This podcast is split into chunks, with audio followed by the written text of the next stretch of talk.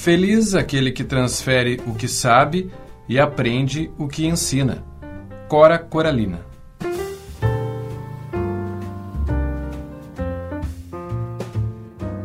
Da Estante, seu momento de leitura com a rádio da universidade.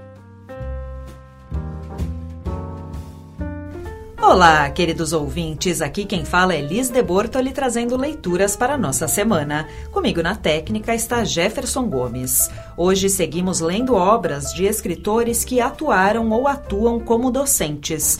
O autor selecionado para esta terça é Leonardo Antunes, professor de literatura grega aqui na URGS, que em seus curtos versos promove uma extensa reflexão acerca do processo de escrita, muitas vezes romantizado como uma dádiva ou bênção, tal qual o verso que flutuaria de algum plano até o colo do poeta. Mas aqui não. Aqui ele é pontuado como uma decisão ativa de conceber o texto. Leio então o texto que leva o nome de Tardíloco.